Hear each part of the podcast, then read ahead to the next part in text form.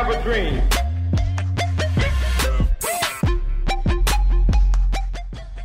It's one small step for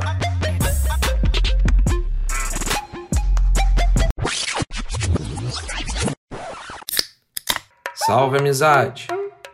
Hoje nós não vamos fazer aquele cumprimento efusivo de sempre do salve salve, nem perguntar se tá tudo bem, porque hoje, dia 18 de maio, estamos iniciando uma nova semana.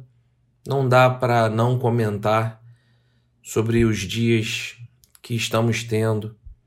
E nesse final de semana, abrindo os jornais, a gente viu a marca de mais de 15 mil pessoas mortas por conta da pandemia do coronavírus. Então, hoje, eu vou prestar uma grande homenagem, aproveitar e divulgar um perfil de Instagram que eu fiquei sabendo via jornal, na televisão, passou neste final de semana.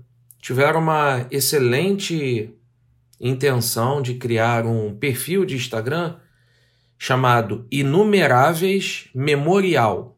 Existe também um site chamado inumeráveis.com.br. A proposta é ser um memorial dedicado à história de cada uma das vítimas do coronavírus no Brasil. É um site brasileiro feito por pessoas que estão reunindo descrições daquelas pessoas que partiram. Então, é por ordem alfabética tem o nome da pessoa, tem a idade da pessoa e uma frase que resume mais ou menos o perfil daquele, daquela que nos deixou.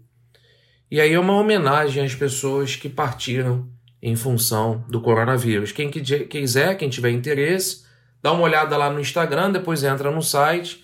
Achei um trabalho de muita sensibilidade, carinho, conforto, principalmente para os amigos, para os parentes, familiares que ficaram então fica aqui a dica e a orientação. E aproveitando que estamos falando deste assunto, eu particularmente não tenho nenhuma questão complexa e difícil em tratar do assunto da morte, até pela minha experiência particular, que já perdi meus pais. Eu quero aproveitar e indicar um livro que fala deste assunto e também ele existe no formato palestra TED. É da autora Ana Cláudia Quintana Arantes. A morte é um dia que vale a pena viver. É o nome do livro. Acredito que se você pesquisar no YouTube sobre a palestra TED, você vai encontrar também por meio desse título. A morte é um dia que vale a pena viver. Embaixo tem até um subtítulo no livro e um excelente motivo para se buscar um novo olhar para a vida. Essas são as dicas do shot desta semana e que possamos parar e refletir um pouco mais sobre os dias que estamos vivendo e, sobretudo, cuidar das nossas ações, que, particularmente, só me vem aqui a dica de pedir para que mais uma vez você fique em casa. Vamos nessa, boa semana, nós!